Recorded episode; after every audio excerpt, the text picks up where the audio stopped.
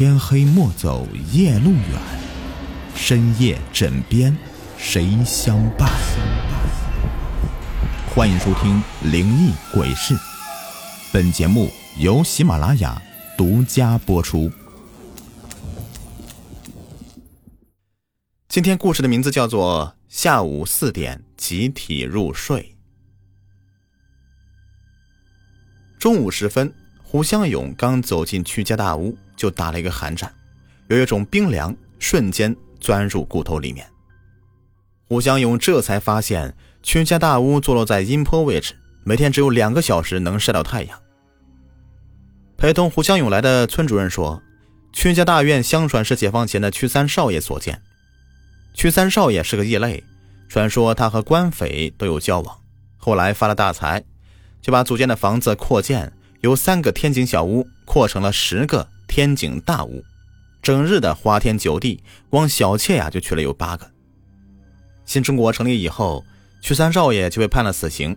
村主任一边说，一边指着胡湘勇脚踩的地面说：“听老辈人说呀，就是在这里枪毙的。”农会主任一枪打在屈三少爷的头上，屈三少爷的头啊就爆开了。村主任说，后来大家才知道，屈三少爷是做鸦片生意发的财。当然，这样的人死不足惜。土改时，这些房子就被分给当地的百姓。现在这里住着二十二户人家，全部姓屈。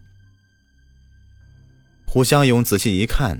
这屈家老屋做工考究，地上铺着大青石，墙是由烧制的青砖砌成的，木质的过道和门根雕梁画栋，虽历经七十余年，却依旧可以见到当年风采。胡湘勇是乡里的副乡长，他来这里的目的只有一个，就是特意来调查屈家大屋的灵异事件。后来，胡湘勇听村主任说，屈家大屋闹鬼。人人都像是没有了魂似的。现在，胡湘勇来到了屈家大屋，看到这里的人呢，同他打招呼，和正常人没有什么区别。做饭的做饭，干活的干活，就对村主任说：“这里人挺好的呀。”村主任说：“下午四点钟，您再瞧瞧吧。”村主任和胡湘勇就在屈小生家里住下了。屈小生呢，七十多岁。是屈家老屋的长者。转眼间，太阳偏西，就到了下午四点钟。胡湘勇看到这里的人突然放下手里的活计，就连做农活的人也都回家了。吴小勇就问他们怎么了，他们也不搭话，表情木讷痴呆，根本就仿佛没有他这个人一样。不过十分钟以后，所有人都关上门，上床睡下，仿佛到了夜晚。院子里除了鸡狗还在活动以外，死一般的沉寂。第二天一早，天刚刚亮，屈家老屋又恢复了生机，人们又像往常一样开始新的一天的生活。胡湘勇找到屈小生老人，问他昨天的事情。屈小生说：“不会吧？怎么会这样呢？”就仿佛根本不知道昨天的事似的。胡湘勇又问老屋的其他人。但每个人都回避这个问题，说不知道。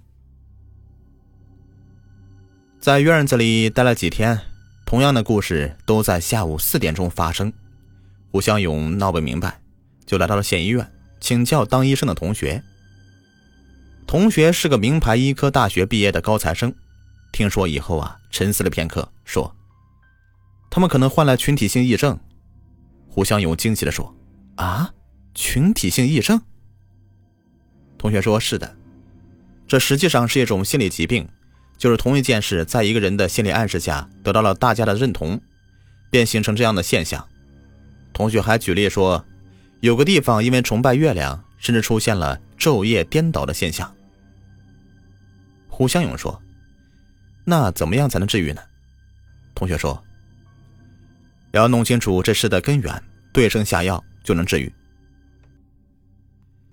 为了把真相搞清楚，也为了不制造恐慌，胡湘勇独自回到了屈家老屋。但事情还是老样子，让他一筹莫展。事情有了转机，是在屈小英回家的时候。曲小英呢，在县城念高中，长得清纯秀丽。听说她是曲家老屋唯一的高中生。这天，学校放了五一假期，她是专程回家休息的。到了下午四点，胡湘勇看到胡家老屋人都上床睡觉了，只剩下了曲小英还在那里帮父母洗衣服，丝毫没有被其他人所感染，而且对这样的现象，他似乎已经习以为常。胡湘勇叫来曲小英，就问他：“你知不知道老屋究竟是发生什么事了？为什么他们每天到这个时候都会睡觉啊？”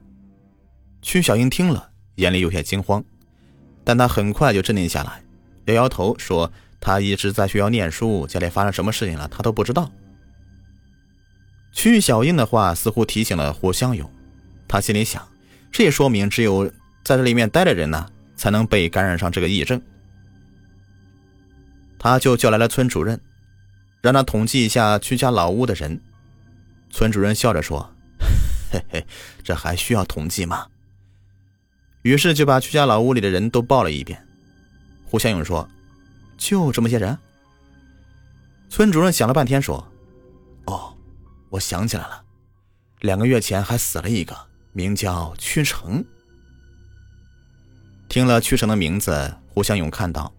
站在一旁的曲小英身体颤抖起来，好像触及他的心事儿。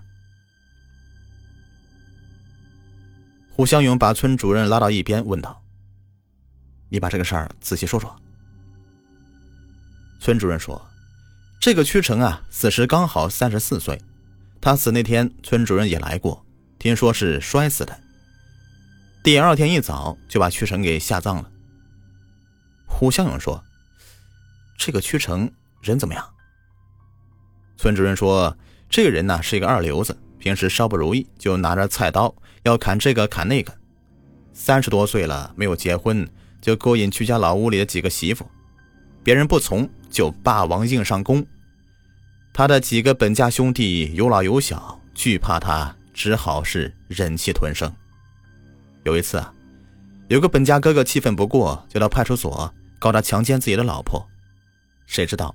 关了几天，证据不充分就被放了出来。回来以后啊，更加的变本加厉了。村主任说：“呀，他死得好，死了少个祸害。”胡湘勇说：“你怎么知道屈成是摔死的？”呃，我是听他们说的。村主任仿佛从胡湘勇那里听出了些恍然大悟：“也是啊。”他们屈家老屋里发病是从屈成死后才开始患上的，难道屈成的死和这病有关系啊？第二天，胡湘勇来到公安局，请来了法医，就当着屈家老屋的人，胡湘勇说：“屈成的死亡手续不完备，必须重新的鉴定。”就让人打开了屈成的棺材。屈成刚死了两个月，尸体还没有完全腐烂，法医从屈成的尸骨上取下一块腐肉。经过现场化验，法医得出结论：屈成是中毒死亡。胡湘勇望了望屈家老屋的人，说：“你们都知道屈成是怎么死的了吧？”人群中走出一个老人，正是屈成的父亲屈小生。屈小生说：“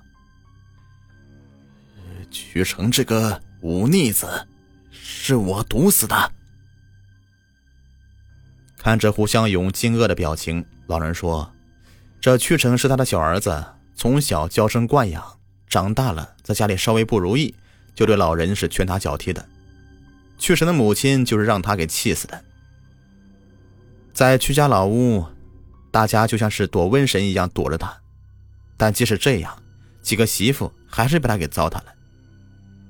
正当大家犯愁的时候，他又把色眼瞄向了屈小英。”那几次下手未遂，屈成见事情没有得逞，就叫叫嚷着要杀死所有的人。老人说：“小英可是咱们屈家的骄傲啊，我可不能让他毁了他的前途。”